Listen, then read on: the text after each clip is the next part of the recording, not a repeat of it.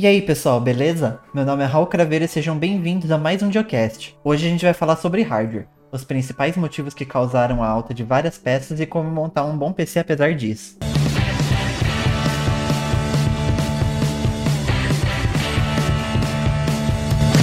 O episódio de hoje tem apoio do OnlyOffice.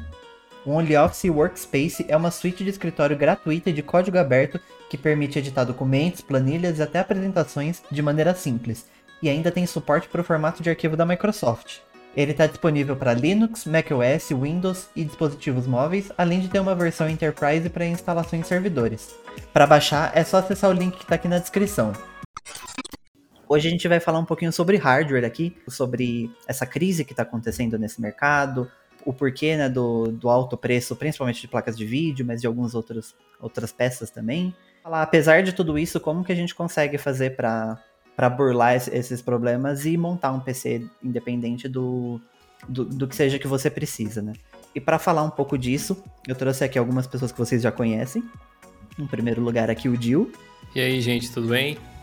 Trouxe aqui também o Ed. Fala pessoal, beleza? E hoje a gente tem um convidado super especial aqui, é o Miguel lá do MW Informática. Fala galera, tranquilo, beleza? Vamos começar primeiro pela parte mais triste da história, né? Que é principalmente essa essa questão do, do alto custo, né, que a gente tá vendo, essa crise de, de hardware que começou já tem alguns anos e a gente não sabe até onde vai parar, né? Uhum. Que, que acho que principalmente né, placas de vídeo estão com preços absurdos. Acho que a gente podia falar um pouquinho sobre os principais motivos, né? Porque tudo tá com preço tão alto assim. É, eu acho que um dos pontos, né, hoje é, é principalmente a questão da alta do dólar, né? Porque, querendo ou não, se a gente comparar com dois anos atrás, o dólar tava quase que, tipo, metade do preço que tá hoje. Cara, falou dois anos atrás, eu acho que o dólar tava lá na. beirando os 5, ou ficava sempre os 5, baixava para uns 4,80 por ali, né? Mas também, eu, eu, já tô com a sensação, na verdade, que a gente tá. É, dois anos para trás já tá só tristeza. E. E tá assim. Dois anos atrás o cara já tava que nem o Tiririca. É, pior que tá, não fica. E pior que ficava mesmo. Você falou dos preços absurdos aí. A gente ainda vai ter um podcast é, sobre uh, Mac e tal em breve, mas depois do evento da Apple, o valor do absurdo ganhou novos patamares. Né?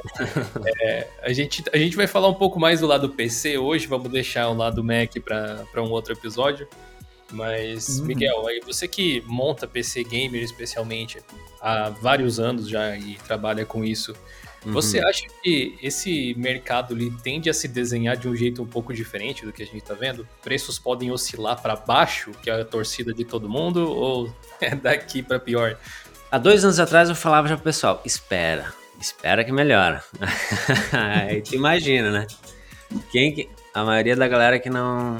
que seguiu isso aí deve estar tá louca agora.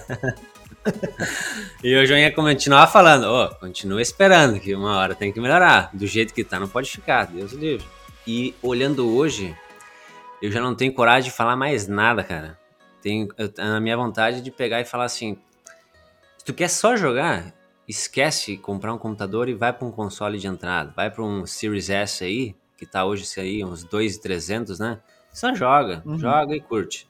Pandemia eu acho que que começa a dar uma, um pouco uma clareada, né? Nesses quesitos de pandemia. Não sei se vocês concordam com isso, mas esse assunto em si, eu acho que, que começa a clarear um pouco para as linhas de produção.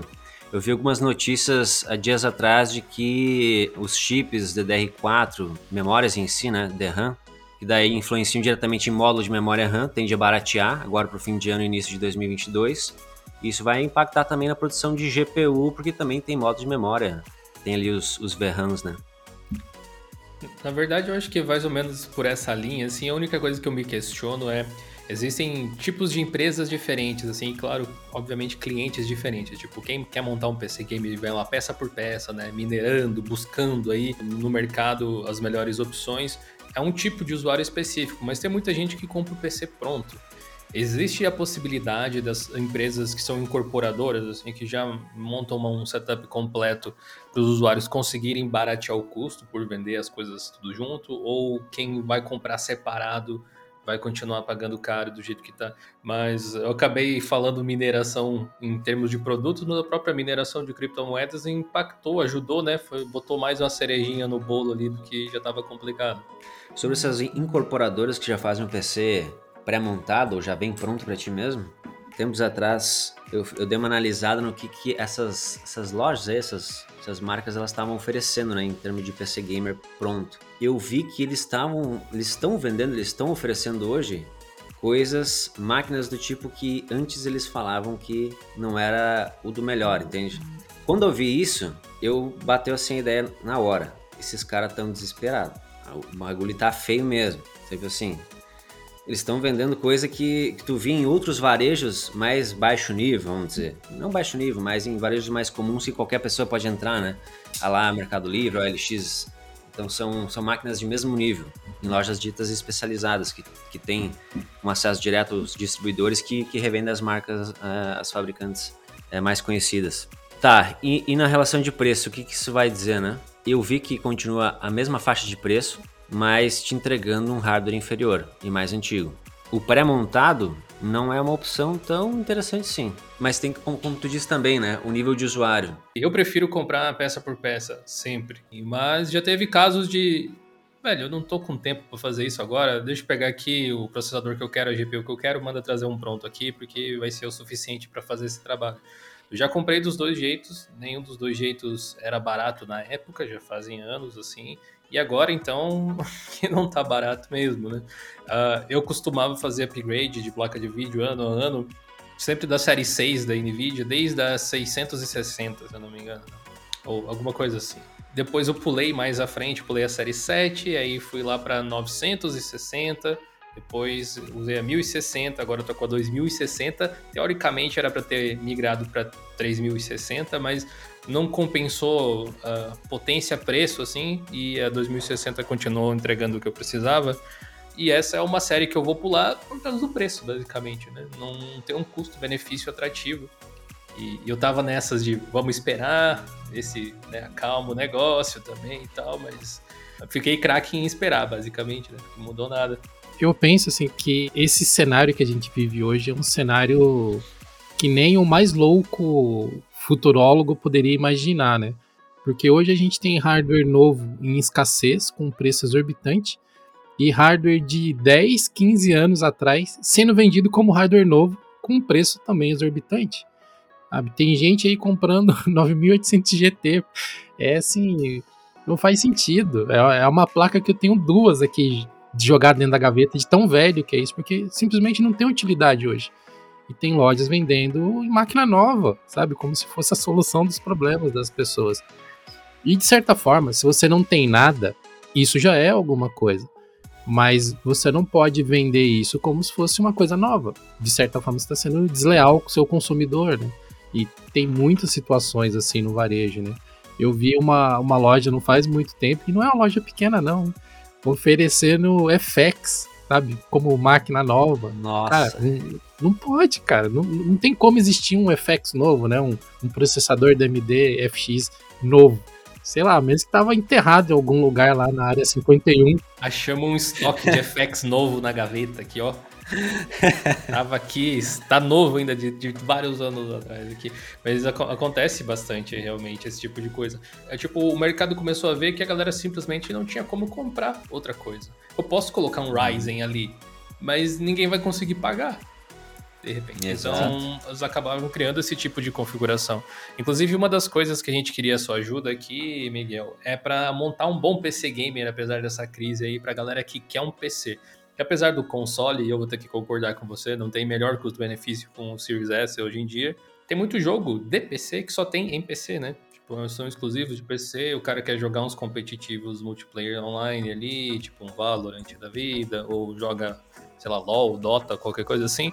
Quanto é o mínimo que você diria de, de valor assim só uma estimativa que a pessoa precisaria juntar para comprar um PC decente nos dias de hoje. E se a gente conseguir especificar as peças pra galera, eu acho que seria legal também. Cara, primeiro vai que o decente pode ser variável, né? O conceito de decente para cada um. Então é que é aí que complica muita coisa. Vamos dizer decente hoje, que a gente poderia talvez, talvez não, mas poderia jogar em os games em Full HD em uma qualidade baixa, infelizmente teria que ser isso. Eu colocaria como decente, porque um Full HD médio tu já vai ter que pegar uma GPU que é extremamente cara hoje. Então já deixa de ser custo-benefício. Custo-benefício hoje não existe, na verdade, né? Mas assim, decente. Eu tô olhando agora nesse momento, tô vendo aqui um CPU Athlon 3000G. Ele é um, é um processador de entrada, são dois núcleos e quatro threads. Mas ele tem uma Vega integrada, né? A Vega 3. Que já daria para brincar em Full HD num Rocket League legal. Esse Valorant que tá muito jogado. Eu colocaria ele numa qualidade média até, ficaria bacana. É um processador que hoje eu tô olhando tá na faixa de 450, chega uns 399. É, 8 GB de memória RAM, vai ter que ser o jeito. Vamos ver quanto é que tá um kit de 8 GB de RAM aqui. Faixa de 200, 250. Claro que isso que, que o Miguel falou aí, a galera tem que observar justamente que jogo vai querer jogar no fim das contas, né? Quanto, quanto exige, às vezes vale a pena você ir no jogo, no, nos jogos que você costuma jogar, que você gostaria e ver quais são os requisitos mínimos que eles põem lá. Que o que tiver os requisitos mínimos mais alto vai ser, digamos assim, o seu objetivo para comprar a máquina, no fim das contas. Isso aí, bom ponto de vista. É, eu tô dando de uma forma meio generalista aqui, né? Mas, óbvio, se o cara tem muita vontade de jogar tal coisa, realmente tem que se atentar e, e buscar montar a máquina com finalidade daquilo lá mesmo, daquele game específico. Junto desses 8 GB de RAM, aí que chega na GPU, cara. Aí, meu, vamos ajoelhar e rezar aqui. RX 550, modelo de entrada, Full HD aquela, baixo. Aquela de 2 GB, né, eu acho. Isso.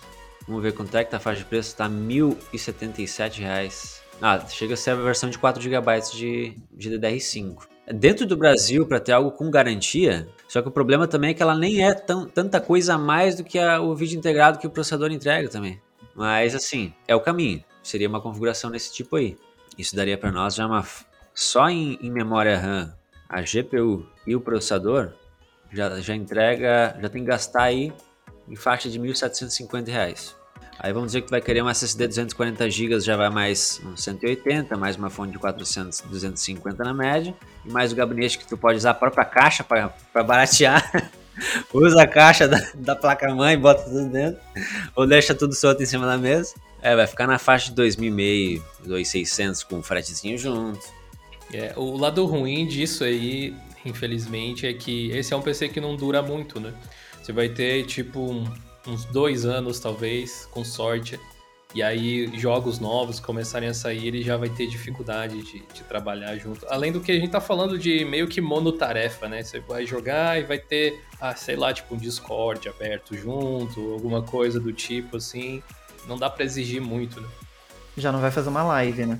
É, já não faz uma live. E dependendo do jogo que você for, que você quiser jogar, você já não vai dar conta, né? No máximo, você vai jogar em 30 FPS. E, tipo, isso falando num jogo competitivo no PC, esquece porque você vai, você vai sofrer, né? Se você quiser jogar um COD, o Warzone, por exemplo, tipo, aí você já vai ter que desembolsar bem mais, sabe? É, nem cabe no SSD direito, né, se for ver. o armazenamento já não dá conta, né? É, é, é um cenário complicado. E realmente, acho que nesses casos, se o foco principal é jogo, acho que o ideal é ir para console mesmo, né? Exato. Vai para um, pra um, pra um Xbox, tá com Game Pass lá, você vai ter, tipo, 200 jogos para jogar e, e boa. Mas aí se você quer, tipo, para trabalhar também, para fazer qualquer outra coisa, aí acho que o PC pode ser uma solução, mas se prepara para facada. É, aliás, isso é interessante, né? Se esse PC que, que o Miguel montou pra gente aqui não é, é Inclusive, ele até foi generoso porque a gente esqueceu de considerar uma coisa. Pode ser que a pessoa não tenha mouse, teclado, monitor ainda, né? É, mas, mas vamos supor que seja. Você ligou na TV lá e qualquer. foi embora com o que tinha, sabe? É, já que esse PC aí não é excelente para jogos, ele é meio que o mínimo que você precisa para jogar alguma coisa, será que esse seria um bom PC para trabalho básico, de repente? Seria um bom PC de escritório, vamos colocar assim? Ou aí a gente pode variar um pouco mais as configurações sem precisar considerar o mercado de usados ainda. Vai ser bacana Sim. essa configuração em si. Se a gente quisesse colocar, injetar mais grana ainda para tentar melhorar a relação, ó, vamos, vamos dar uma olhada em o que, que tem aqui no mercado. E 510-400F, perfil 6 núcleos 12 threads. GTX 1650 é a placa de vídeo, de 4 GB.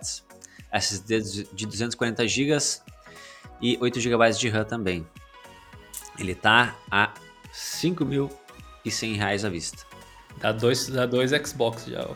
Essa já é uma configuração que dá para rodar um CSGO ali e dar uma streamada também. Você consegue brincar, né? Então te possibilita mais. Mas, realmente, já vai o dobro da grana. Não vai durar mais tempo também. Só que é complicado, né? Porque esse nível de PC é o que tu encontrava por 3.500 nesses dois anos atrás. Cara, eu, eu lembro que quando eu tava montando meu, meu PC em 2017 para 2018, assim, 5 mil reais era para você ter o PC. Era, é tipo, agora você, né, estourou, quebrou o porquinho, gastou tudo que tinha para gastar e, e tá com a máquina aí que vai durar anos a fio. Tanto é que eu gastei um montão naquela época e a minha máquina continua razoavelmente boa até agora com pequenos incrementos, assim, upgrades. Uh, mas, velho, eu poderia ter comprado tudo aquilo agora e se eu conseguisse vender o equipamento pelo preço que as peças têm, eu lucraria, tipo, mais de 100%. Com certeza. O, o meu computador, né, eu comprei acho que dois anos atrás, é um Ryzen 3 3200G, 16 GB de RAM e uma 1050 Ti. É, tipo, é razoável, sabe? Mas também não era nada demais. Na época, acho que eu tudo paguei 2.500, mais ou menos. Eu tava vendo, hoje, um novo é mais de 5 mil reais, sabe? É, aí eu tava vendo. Tava vendo notebook no Mercado Livre, tipo, por menos de 3 mil reais você não compra um notebook com 8 GB de RAM. É tudo 4 GB, sabe? Eu fiquei, tipo, sério isso, sabe? É, é, é, é triste. Quando, quando a gente recebeu o laptop lá da System 76, que é um i7 da 11 geração, eu fiquei, ele custa 1.700 dólares. E aí teria importação e tal, e eu fiquei aqui, né, no cálculo, tipo, pô, 10 mil e tanto, lá vai pedrada, dependendo do, do imposto que você recebesse em cima. E eu pensando, meu senhor, que caro que tá um laptop desse tipo. Aí você vai procurar. Aqui eu encontrei uns Dell XPS da vida aí, que eram da décima geração, não da décima primeira, mais caros até. Tipo, 12, 13 mil reais, assim. tá difícil de comprar alguma coisa, né? É sinistro como que tá desnivelado, né, o mercado. Hoje tudo é gamer, tudo é gamer, toda loja tenta te enfiar o PC mais parrudo possível e na vasta maioria das vezes a gente sabe que as pessoas não precisam de tudo isso.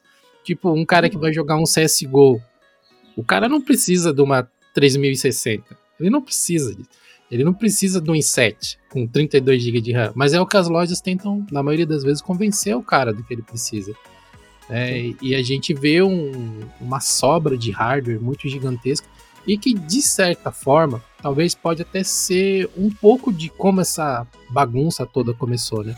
É lógico que a pandemia potencializou tudo, um negócio que já estava meio desequilibrado só ficou pior, porque a pandemia tornou todas as peças difíceis de serem encontradas, mão de obra difícil de se conseguir, é, insumos difíceis. Mas, meu, você entra nas lojas e eu montei meu PC faz um pouco mais de dois anos também. É um Ryzen 2600 com uma 1650. E eu lembro que naquela época eu já olhei, eu paguei 4 mil no meu conjunto inteiro, mas eu comprei o conjunto todo, todo mesmo. Mouse, monitor, teclado, comprei um gabinete bacana. É, e naquela época eu já olhei assim e falei, gente, se eu não comprar isso aqui agora, eu acho que o ano que vem eu não compro porque na tendência que já estava de começar a subir naquela época, já desenhava como que as coisas estão sendo hoje, né? E eu tenho visto que a pandemia está recuando, mas os preços não estão recuando na mesma velocidade. Isso é o, é o mal da gente aqui também, né? Porque a gente coloca a, a, a desculpa também em preço de dólar, mas vocês já notaram também que quando sobe dólar, o negócio sobe, mas quando o dólar desvaloriza, o preço fica igual. É esse mesmo ponto de vista. É, é que às vezes, às vezes tem motivo, às vezes não, né? Tipo, pode ter às vezes o motivo de que, sei lá, as pessoas estão comprando, por que, que eu vou baixar o preço? Tem esse fator. Mas também tem o fator de que, vamos dizer que eu, como vendedor, eu fui lá e comprei um monte de RTX qualquer coisa agora, que o dólar tá desse jeito. Daqui a pouco o dólar baixa, só que eu comprei nesse valor, não posso vender no valor do dólar, né? Então, dependendo do estoque das pessoas, pode mudar também. Eu queria abrir aqui uma conversa que eu acho que no fim das contas é a realidade do brasileiro hoje, que é o mercado de usados até. Ou de, de chips um pouco mais antigos, não necessariamente usados, tipo os FX aí que o Ed falou antes, que apesar dos pesares são bons processadores, só que são antigos, né? Querendo ou não. E a gente vê muita gente, acho até que o Miguel chegou a fazer vídeo sobre isso, sobre aquele, aqueles chips Xeon que o pessoal compra da China, com uns kitzinhos de, de placa-mãe e memória, né? Você acha que isso realmente é uma alternativa viável pra galera? Total. Xeon é, cara, vamos abrir uma seita de Xeon. Não, Xeon é salvação. Não, brincando, né? Não, sim, são bons processadores. A relação, o que deixa baratear também, além do processador, claro, ser mais ultrapassado, uh, como esses FX aí que a gente estava comentando, só que eles são de uma linha da Intel que, em relação ao FX, por exemplo, o IPC e o rendimento, a eficácia de processamento do processador é interessante. E eles têm alto, alto número de, de núcleos e threads, né? Então, para trabalhar em multitarefas é interessante também.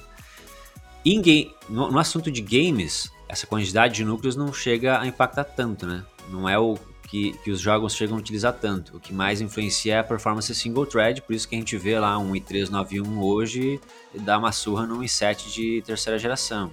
É, os, os games eles otimizam para poucos núcleos geralmente, né? Se vai funcionar bem no PC fraco, vai funcionar no forte também depois. Exato. Mas em especial essa linha de Xeon, os o Z5, 2620 V3, 2640 V3 ficaram bem famosos porque eles têm uma, uma performance real, realmente muito bacana a nível de i5 de nona geração. Alguns ali brigaram legal com, com o i3 10100 até i5 10400. Então eu diria que vale a pena. Só que aí a gente entra no parênteses, o perfil do cliente, né? O perfil do comprador. Porque as placas mãe que vêm nesses kits aí são também reaproveitamentos a montagem, o PCB, o projeto, toda a construção é algo novo, mas que ali dentro tem contido chipsets de, de placas-mães já sucateadas, então é aquela coisa, é novo, mas não é. E aí que tu não tem garantia, então vem da, do cliente mesmo, o cara batendo no peito e fala, não, eu sou machão, eu vou comprar mesmo, se der ruim... Então assim, a relação de preço é boa, mas se também der ruim, talvez tu leve um prejuízo. Sabe? É tudo essa. Se tu, se tu consegue um preço mais em conta, Tu pode ser um, o cara azarento que lá de mil peças, ah, uma deu, deu problema, e essa uma é justamente a minha. Putz, que desgraça. Eu acho que tem prós e contras, provavelmente, aí. No, no Pro, eu acho que a única situação que eu penso que, que tipo, ok, vou comprar um kit desses e vou usar é. Uh, eu não tenho muita grana e essa é a minha melhor opção. Minha única opção, talvez. Até. É melhor do que não ter um PC. Mas se você parar para pensar, tipo, esse E52620 V3 que você falou, ele é um processador. É, todos os Xeon são processadores de servidor, não são processadores de desktop. Esse é o primeiro ponto. Então ele não é pensado para usar do jeito que você vai usar. Ele, esse em particular, esse V3 aí que eu falei, ele é de 2014, se eu não me engano ainda. Então ele tem todos os esquemas de Spectre Meltdown que, que passaram ali, mesmo com as mitigações. E é uma arquitetura que não tem mais suporte, que foi descontinuada, e é por isso que o pessoal deixou de usar em servidor e está vendendo simplesmente assim. Aí tem esse lance das, das placas-mãe é, né, mescladas, igual o Miguel explicou aí para vocês. Tem limitações de, de RAM também, vai ser, acho que é o que? DDR3, esses aí, né? Gestão DDR4. Algumas delas têm, trazem suporte para o Quad Channel também, que é o recurso que os Xeons têm, né? Aqui, ó, tô, tô vendo o spec sheet dele aqui, vai até 1866 MHz no máximo. É, daí como algumas têm 4 channel, isso acaba compensando e traz como se tu tivesse uma memória ali de 3000 ou até 4000 MHz. Né? É, é uma forma de você ter um PC aí, por mais que. Não é, é, Igual ele falou, não é o ideal, mas é o que tem para hoje, usa, né? Agora eu acho que, inclusive, Sim. esses kitzinhos aí, não só para quem quer jogar alguma coisa, mas para quem quer montar um servidor, de fato, são excelentes. Se você quer montar um home server, um home lab, alguma coisa assim, pode ser uma forma legal de você ter um uh, com um processador adequado para esse tipo de trabalho. Esses íons, acho que eles são bem poderosos para processamento de dados, né, e pequenos arquivos também. É, exatamente pela, pela forma com que eles são planejados para se utilizar, utilizar. Mas o, o TDP deles não costuma ser muito baixo também, então você tem que dar uma equilibrada nas coisas. Nossa, e o mercado tá tão bizarro, tão bizarro, que eu cheguei no ponto onde, tipo, o que foi custo-benefício para mim no upgrade foi, na real, pegar um, um Mac. Né? A gente acabou de citar o Mac, porque, tipo, se eu fosse trocar só o processador e a placa de vídeo, só essa brincadeira, tipo, pra pegar um minimamente, tipo, que eu fosse ficar, sei lá, uns 3, 4 anos com ele, ia sair, acho que uns 5 mil reais por aí. Tipo, só, só nessas duas peças. Enquanto o Mac Mini M1 que eu peguei, tava saindo 6 inteiro. E, tipo, eu pego ele por 6 e vendo o computador inteiro, sabe? É, é claro que, tipo, são mercados diferentes. Pra pessoa que tá cogitando em jogar também, esquece. Ainda mais M1, que, tipo, se o Mac já era ruim para jogar, o M1 é ainda pior por causa do ARM, né? Mas, mas esse valor que você falou faz, só faz sentido porque você consegue vender esse Mac M1 aí pelo mesmo preço que se comprou. Talvez até mais caro, se bobear, né? É, só que o desempenho do M1 é tipo a 1050 Ti que você tem. É mais ou menos isso. É, eu acho que até, na verdade é meio complicado de você comparar em alguns casos também, porque realmente, tipo, para jogo você consegue ir ali pelo, pelo FPS, essas coisas, mas, tipo, no, no DaVinci Resolve, por exemplo, eu tenho um desempenho melhor que, que no, ele tem um processamento multithread muito bom. Eu concordo com o Raul que não dá para comparar esses setups, não, porque tem a zona de distorção da realidade da Apple em volta do M1. Como são produtos muito diferentes, até são processadores de arquitetura diferente hoje em dia, não tem muito como comparar Mac e PC, mas você pode comparar custo por, pelo dinheiro mesmo, tipo, o quanto vai te entregar baseado no quanto você investe. E aí o fator de revenda da Apple é imbatível. E é bizarro que, tipo, que até a navegação da internet eu consigo sentir que é mais rápido, sabe? As páginas carregam mais rápido. É claro, tem muita coisa ali que para algumas pessoas vai ser frescura, e, e, realmente muita coisa é, sabe? Mas, mas, não, mas, mas, mas, realmente existe um pouco dessa distorção da realidade que você vê que algumas pessoas, tipo, porque pagou caro. Algumas pessoas ela vai defender que é a melhor coisa do mundo. Para alguns casos, pode até ser, sabe? Tipo, sei lá, para quem trabalha com UX design, pode, você pode até falar que é a melhor coisa do mundo. Beleza, sua preferência. Mas assim, nem tudo são flores. Tem umas decisões imbecis, principalmente de software, eu acho. É, tem, tem umas decisões, assim, muito nada a ver. Eu acho que, tipo, é, é uma opção a ser considerada se você não joga, por exemplo. Até justamente por aquilo que o Joe falou de preço de revenda, por exemplo. Se você se arrepende do, do Mac, você vai vender quase pelo preço que você, você comprou, sabe? É, isso, é, isso é muito bom. Tanto o, é, o iPhone também, sabe? Porque você compra o iPhone, sei lá, por 4 mil reais, é caríssimo. Mas aí você vai vender por 3. O 4 é bondade, né? Foi só força de expressão. É, é só para só ser mais humilde um pouco.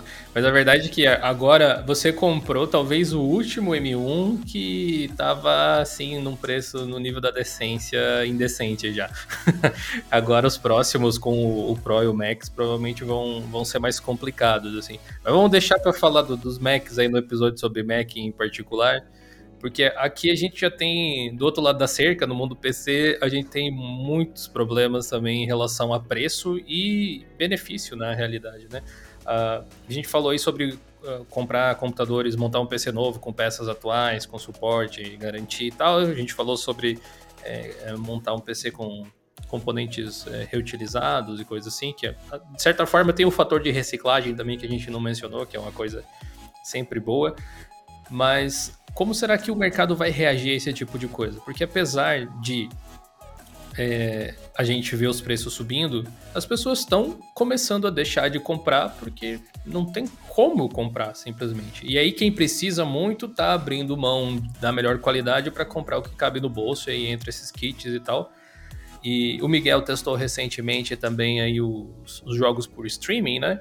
O que, que, você acha que, que isso pode impactar nesse mercado? Você acha que pode ser um divisor de águas aí? Porque tanto quando lançou o Xbox é, Cloud Gaming, o xCloud, né, como a galera chama, quanto agora o GeForce Now, que inclusive vai ter vídeo no canal aí em breve, ou já teve, dependendo de quando você estiver ouvindo isso aí, uh, os dois meio que surpreenderam tanto a Microsoft quanto a Nvidia Abia lá pela quantidade de pessoas querendo usar. Você acha que é o futuro isso aí mesmo? Eu acho que sim. Eu já fiz vídeos testando e falando.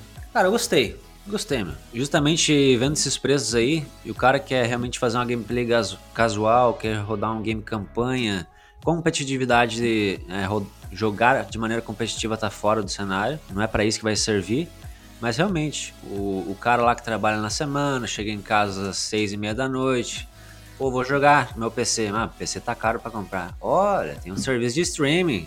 Vou aqui abrir minha, minha Netflix de gameplay. Cara, olha só que coisa boa. Rodar o game a 60 FPS, nem te preocupa com requisito gráfico nem nada, o jogo tá bonito. Você paga a tua mensalidade de internet como tu já tá fazendo. Vai pagar mais uma mensalidadezinha para jogar, velho. Não tem como não dar certo. Eu não acompanhei, não sei direito como isso está no, no cenário dos países mais desenvolvidos. É, se isso aí impactou tanto assim, ou chegou a impactar em preço de hardware lá nos Estados Unidos e Europa e outros lados. Acho que não chegou a dar tanto impacto assim, mas acho que aqui no mercado, pra gente, vai mudar bastante. Tanto é que teve essa surpresa, né, por parte das empresas que não esperavam tanto assim. Acredito que não esperavam isso porque lá fora não, não bobou tanto quanto chegar aqui, porque o cenário é completamente diferente mesmo, econômico, né? Então acho que realmente é o futuro. Eu gosto muito, gosto demais. Eu acho que a gente vai começar a fazer vídeo de roteador, cara. roteador gamer daqui a pouco, né? É, exatamente. Uh, tanto que os servidores da Abia lá tem um servidor é, Latam, simplesmente, para cinco países, incluindo o Brasil. E nos Estados, nos Estados Unidos tem uns 12 ou 15, mais ou menos. Pra você ver que eles chegaram, tipo, ok, vamos lançar aqui, né? Vai ser mais uma coisa que a gente pode oferecer. E eu também acho, vou bem nessa do Miguel aí, que é o que a galera quer na realidade. Porque é muito mais em conta. Até eu, no vídeo que eu fiz, já, já tá gravado, tá lá agendadinho, bonitinho pra sair no canal, fiz um comparativo que é o seguinte. Pelo que o Alexandre lá da NVIDIA falou para mim, a máquina virtual que roda lá nos servidores da, do GeForce Now tem uma placa Enterprise da NVIDIA, mas ela meio que emula, vamos dizer assim, a potência de uma 2080 para cada sessão. Ou seja, se você. A versão paga do GeForce Now é 45 reais, 45 pila por mês. Se você considerar isso e o valor só da placa de vídeo, não do resto do PC, dá 7 anos de assinatura.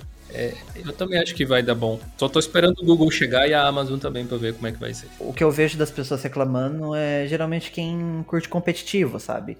E de fato não, não é possível hoje, sabe? Se você, tipo, cada milissegundo vai contar, não não adianta. Mas assim, a pessoa que já tá jogando competitivo, provavelmente ela já tem um bom computador, ela já tá jogando, então, tipo, vai mudar sim. nada. É, acho que em algum momento a gente pode sim ver o cloud gaming sendo uma alternativa para isso, assim como, sei lá, mouse sem fio não era uma alternativa para competitivo até pouco tempo atrás e hoje a Logitech tipo, tem mouse, mouse sem fio sendo usado no cenário competitivo tipo para valer mesmo. É, então eu acho que cloud game eventualmente pode ser utilizado para isso, mas a gente está muito no início da tecnologia também, sabe? Tipo, a gente. Aqui no Brasil, tipo, tem um mês da tecnologia. Lá fora tem o quê? Um, dois anos só, tipo, de, de produto mesmo sendo comercializado disso. Mas eu acho que é questão de tempo e isso já atinge todo esse outro mercado que só quer um jogo casual, que só quer zerar um modo campanha de um joguinho qualquer, que, que nem tem um computador, que tipo, só tem, sei lá, um tablet, um celular em casa, Exatamente. mas quer jogar mesmo assim. É, capaz a gente ver, tipo, aplicativos desses serviços numa TV da Samsung, sabe? Você poder jogar lá na, na, Smart TV de boas, com controle. Então, tipo, tem todo um mercado aí que, que pode ser atingido, e principalmente pra cá, né? Quando a gente fala, né, que o preço de uma placa de vídeo é 7 anos de GeForce Now, sabe? Tipo, acho que justifica. E né? nem é da última geração, né? Tem, é, tem esse detalhe também. E, e, Miguel, uma das coisas que eu já fiz algumas vezes no canal, mas acho que nos últimos anos eu não repeti porque eu não senti mais confiança de falar porque desatualiza muito rápido. Que é um vídeo que eu falava sobre o combo da desgraça pra galera, que é evitar comprar certos modelos de laptop e computador que combinam certos nomes é, com com hardware ruim. Por exemplo, a gente viu agora nessa, nessa lance de pandemia e falta de chips, o pessoal começar a vender Core i7 da segunda geração, da primeira geração, como se fosse, ah, é um Core i7, mas é da primeira geração, calma aí, rapaz. Né? Que tipo de coisa a gente pode cuidar? Que, que dica você daria pro pessoal assim na hora de comprar computadores? Porque eu sei que você faz uns vídeos de vez em quando analisando os produtos do Mercado Livre, umas coisas assim, que a galera pode assistir lá no seu canal. É, o, que, que a gente pode tomar cuidado para não ficar comprando gato por lebre, como se fala? O Como da Desgraça eu gostei do nome. Aprovei. É, acho que vai bem nessa, como tu comentou mesmo, cara. É, tem algumas, algumas linhas de, de CPUs, a série A da AMD, que usa bastante, tem muito computador que, que nos anunciantes ali eles botam a, a foto de um gabinete com RGB, e às vezes o gabinete nem vem com os fãs RGB que tem na foto, só na foto ali que tem com os fãs RGB e o gabinete vem pelado, né? Vai ver lá o processador linha A da AMD, é junto ali para ele com os FX, até com um IPC até piorado. A única coisa melhor é que tem um videozinho integrado, mas que também vai apanhar para rodar o game em resolução HD. Esse tipo de linha dá para evitar. Esse aí do, do i5 e do i7, esse golpe aí da geração, né, que não fala, é um ponto a observar também. Infelizmente os, os vendedores eles não botam isso, eles tentam esconder ao máximo mesmo. Mas assim, é certo, cara. É batata. O PC tá muito mais barato que, que os outros. Tá dizendo que tem 5 e 7 é, é coisa mais antiga. Então tem que estar tá muito mais barato do que, do que tá anunciado. Preço, né? Eu acho que é um fator para se cuidar. É o famoso se parece bom demais para ser verdade, é porque deve ser bom demais para ser verdade mesmo. Eu, eu tava buscando aqui uma frase, mas é essa aí mesmo. Essa, tipo, não, não tem PC gamer top aí por menos de 5 mil reais hoje, infelizmente. A gente fez aqui, quando, quando eu anunciei que você ia vir aqui, o pessoal se empolgou bastante, bastante gente mandou perguntas pra gente fazer para você, Miguel. A galera lá do, do canal gosta muito de você. Obrigado por, por participar aqui. Ah, show! Tem umas perguntas aqui meio duvidosas, algumas vou fazer, outras não. é, o Guilherme King mandou a pergunta de Windows 11 versus Windows 7. Para você, qual o melhor? 7, não 10, ele perguntou. ah, eu testei muito pouco 11 ainda. Vocês já, já testaram aí, né? Ficou bem nessa de Windows 10 com skin? Pretty much. Eu acho que sim, eu acho que sim. Tem, tem coisas melhores, tipo, tem melhorias, tem implementações, mas não é uma grande diferença. A gente rodou até uns benchmarks lá, meio que elas por elas, assim. Pelo menos por enquanto, né? Sim. Uhum, nunca tive muito, muito essa pira aí de, de sistema operacional, mas eu vou ficar com mais novinho. acho, acho, que fez bem. acho que fez bem. Uh, olha aqui, ó, ligado com o lance de streaming que a gente tava falando, é, o Robson Nilo perguntou o seguinte: com a chegada do streaming de games, ainda vale a pena montar um Frankenstein chinês? É, depende muito do perfil do cliente, né? Mas se o objetivo vai ser só jogar, e se o cara não é competitivo, o streaming é bacana. Mesmo sendo mais em conta, ainda é um bom, é um valor alto inicial para montar o PC, né? E o ruim é que tu não vai ter muita escapatória para placa de vídeo igual. Então vai ser caro igual o PC um streamingzinho aí, acho que é bem interessante. Visando só aquela gameplay de boa, né? Só quer rodar o jogo mesmo. Ah, eu quero jogar isso aqui, eu acho bacana o game. Vai no stream. Uh, aqui também tem, tem várias, várias pessoas falaram sobre o lance de, de streaming e falaram sobre o conteúdo do canal, então eu vou tentar meio que diluir as perguntas em uma só. Assim. O lance do streaming aí, uh, o pessoal falou dos Chromebooks, realmente seria uma boa opção. Eu, eu tenho um aqui, funciona muito bem. É uns laptopzinhos simples para você trabalhar, assim, pode ser bem o que você precisa, tipo, um pouquinho acima de mil reais às vezes, uh, bem acessível. O problema é que, assim como tem o lance do hardware extremamente caro, os Chromebooks bons que existem no mercado nem vêm para o Brasil, por enquanto. Uh, de hardware, assim, tem uns Core 5, Core 7 que nem estão presentes aqui. Se você for importar, você vai pagar tipo uns 5, 6 mil reais também. Então tá, tá, tá uhum. tenso para tudo que é lado. Porém, esses é, que tem aqui no, no país, igual um que eu tenho, que tem um Celeron Dual Core, o Chrome OS, se você ainda não, não assistiu esse vídeo, você pode ver lá no, no canal review desse laptop, é tipo uma macumba em forma de software, porque ele é muito otimizado, funciona muito bem e para game streaming é 100%. Então, se for esse o caso, vai bem, né? É, o Jaime disse o que, que você acha desse crossover de Linux e MW Informática. Eu só estava impressionado que você estava aqui. Ah. é, o Lucas mandou o seguinte: Lucas, sou Insta.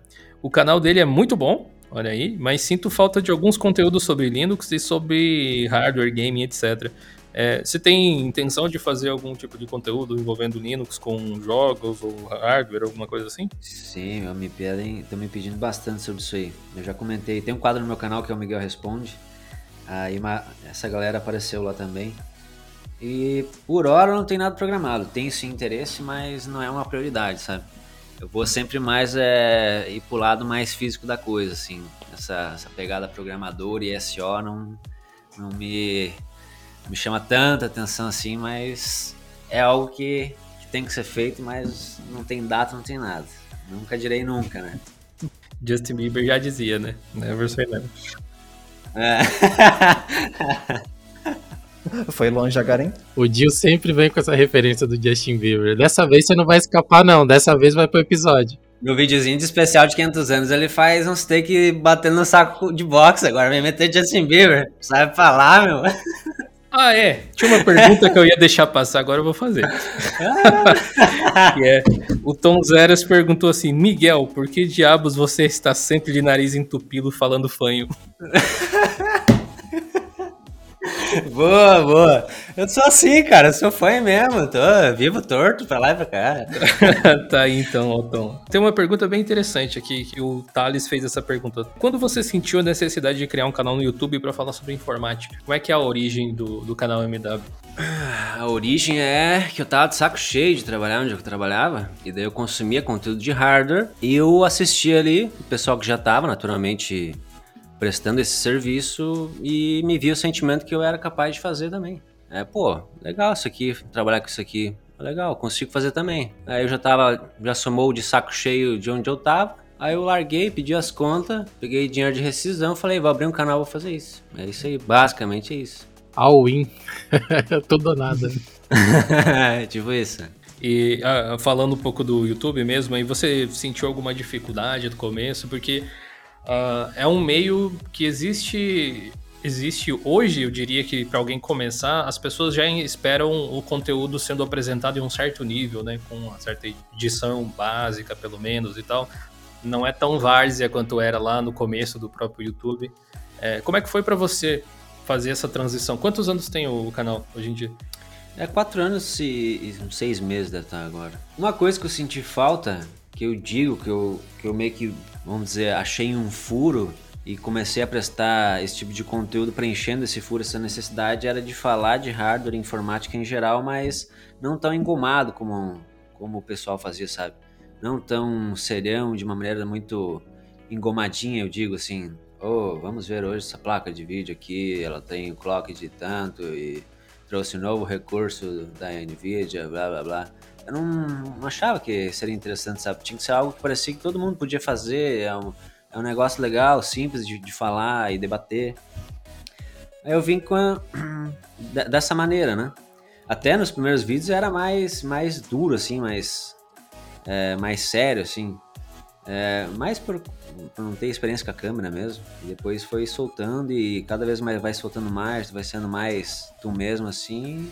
E é tranquilo, é, é leve tem que ser leve a forma de levar e, fazer o conteúdo. Dá para mostrar os teus erros também, dá para mostrar que às vezes tu não sabe de tudo. E isso acaba também trazendo mais o gosto da galera, porque é isso, cara. É que nem a gente tá conversando aqui, o cara que tá assistindo o vídeo, ele pode saber mais que eu, vai ver uma cagada que eu fiz, ele vai comentar. Se eu ver esse comentário, eu vou falar, boa, tu tem razão mesmo, obrigado, cara. Realmente, errei ali, ó. Bananei. E é isso, é isso. Acho que isso aí foi, foi uma, uma diferença, minha, na minha percepção. É, quando eu comecei a assistir, eu confesso que eu tive essa sensação, justamente. Era. Canal de hardware tem bastante até. Tanto em português quanto em inglês e tal. Mas você tem um jeito de explicar que é acessível para as pessoas.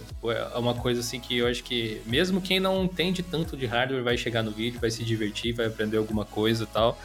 É, tanto que a gente pode até fazer um jabá aqui agora, que eu sei que você tem o, um, um curso, né, o método MW lá. Conta um pouco mais sobre, sobre essa ideia, sobre o projeto aí para a galera conhecer um pouco mais. Meu objetivo com ele é transformar a pessoa em uma pessoa independente para resolver os seus problemas com, com o computador. É, ele é um curso de hardware, a gente estuda sobre hardware, sobre processador, placa-mãe, os componentes que vão ali, indutores, bobinas. Eu tenho uma atualização agora de introdução à eletrônica junto, daí fala sobre os componentes, como fazer medições. E é assim, é o cara, o usuário que quer aprender a montar seu computador, formatar, realmente ser independente em casa, não depender de levar numa assistência. É, tem muita galera que comenta, pô, não tenho confiança em levar ninguém aqui na cidade, que os caras vão me, vão me largar a faca aqui e não vão fazer o negócio direito. Então tu mesmo pode aprender e fazer tu mesmo as coisas, é trocar tuas peças, aprender como é que funciona, né? Esse é o objetivo principal do, do método, método MW que é tipo um reality show que você estava montando uma loja de informática com alguém e tal, tentando ajudar essa pessoa a conseguir clientes e tal. Você acha que esse pode ser o caminho para muita gente empreender um trabalho para galera? Tem mercado? Pode, pode. Com toda certeza. Tem mercado, cara. Tem mercado. Principalmente cidade interior, cara. Que vai ter o tiozão lá da eletrônica, lá da cidade, que o pessoal fala, ó, aqui é o. Aqui na cidade tem o tal do, ja, do Jacó. É, estraga uma TV ou estraga o computador, leva lá, vou levar lá no Jacó. Aí tu chega, tá lá o cara com um óculosinho assim com a lupa no, no olho aqui, com um cigarro na boca, uma camisa de botão aberto assim, até no peito, com os peitos para fora, com os pelos para fora. Ah não, né, deixa aí que eu vou ver então pra ti. Aí tu vê cheio de TV no chão lá jogado, uns cacaricos de peça e tudo. Aí, principalmente cidade interior assim, é que não tem, sabe? Não tem pessoal pra trabalhar. Então tu pode pegar esse mercado. Então realmente dá certo. Cara pode começar a abrir um MEI, que é barbadinha, né? De teu CNPJ. É, te cadastra alguns fornecedores online mesmo para comprar insumo. E é isso, cara. Dá certo sim. Sem contar que cada, é, cada vez tem mais dispositivos né, no mercado, todo mundo tem um celular, tem TV, tem todas essas coisas, então, tipo, vai ter dispositivo dando problema, né?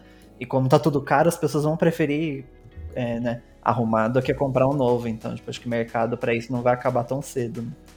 É, sobre o link, ele é, é metodomw.com.br barra lista VIP. Aí a pessoa pode entrar, cadastrar um e-mail nessa lista aí. Assim que abrir, começar, né, uma nova turma, daí ela já recebe no e-mail ali a, o aviso. Eu prefiro assim fazer de turma em turma, que daí quando entra a turma nova, o pessoal vai lá na, na plataforma e começa a deixar comentário demais e para mim conseguir dar um suporte melhor, né, de responder todo mundo. Tá. Na verdade, é que eu achei que valeria a pena fazer essa última pergunta aqui, porque é um daqueles mitos até da informática que vale a pena mencionar. O José ZLPC perguntou para o Miguel o seguinte: eu devo usar um estabilizador num PC gamer? Não. Jamais! É, foge. Ah, esse aí é o, isso aí é o mito que, que veio lá dessas lojas aí que vende geladeira, que vendia PC lá no, em 2007, 2008, né? Tinha aqueles PCzinhos lá. me lembro do meu primeiro PC, eu caí nessa, que eu não sabia. Aí era lá o PC Syntax, com monitor, gabinete, teclado, mouse, caixas de som. Ah, o senhor tem que levar um estabilizador junto, porque é, a rede oscila e daí esse, ele deixa assim, estabiliza, né, para não queimar a máquina, entendeu? Isso vem desde lá, cara. Nossa. Mas hoje em dia essas fontes com PFC ativo, elas já fazem toda a regulagem, né? Tem toda a proteção. Elas têm já o range de operação que vai de 100, 100 volts de tensão até 240. Então toda essa estabilização, na verdade, né, não precisa porque a própria fonte já faz. Dentro ali ela tem a, a, todas as filtragens, né? E ela dá um boost, na verdade, para a tensão que vai lá para 400 volts dentro da fonte. E dali regula daí. Mesmo se entrar 100 volts, se entrar 240, ela internamente regula para 400 e, e transforma para o resto. Então não precisa do estabilizador. Sim, tem pouquíssimos cenários que não só PC game, mas quase qualquer PC vai precisar de um estabilizador. Se você tem uma corrente que realmente oscila demais, você pode querer usar um no break ou alguma coisa assim, de repente, vai ter a parte da bateria para caso faltar energia elétrica. Eu lembro que na época da escola, o laboratório de informática inteiro tinha um monte de estabilizadores assim. E eles deram, eles deram algum problema, né? Não estavam estabilizando direito. E sabe aquele barulho de, de estabilizador em curto? É. Você é, ligava os computadores assim, todo mundo tentando estudar, sentado nos computadores, é tec, tec, tec, tá todo lá. Ai, cara. Bons, bons tempos. Beleza, mas Miguel, conta pra gente aí um pouco das suas redes sociais para quem quiser te achar. Então, é, fora aqui do, do, nosso podcast. A gente vai deixar tudo linkado na descrição para vocês poderem acessar facilmente. Se eu quiser saber mais do MW Informática, onde que eu vou? No Instagram, m.informática, no Facebook é MW Informática também, e no YouTube pode pesquisar o MW Informática, que é isso. Sucesso. Sucesso. Valeu. Então, não Miguel... tem Twitter, não gosto. Nem TikTok também, infelizmente, não tô lá no TikTok, foi mal. Não tem dancinha, então? Não tem dancinha.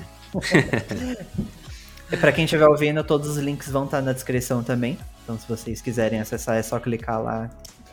O nosso episódio vai ficando por aqui. Se você gostou, não se esqueça de se inscrever na plataforma de podcasts que você estiver ouvindo esse episódio. E não se esqueça de dar uma conferida no link do OnlyOffice que está aqui na descrição do episódio. Eu te vejo semana que vem e até mais.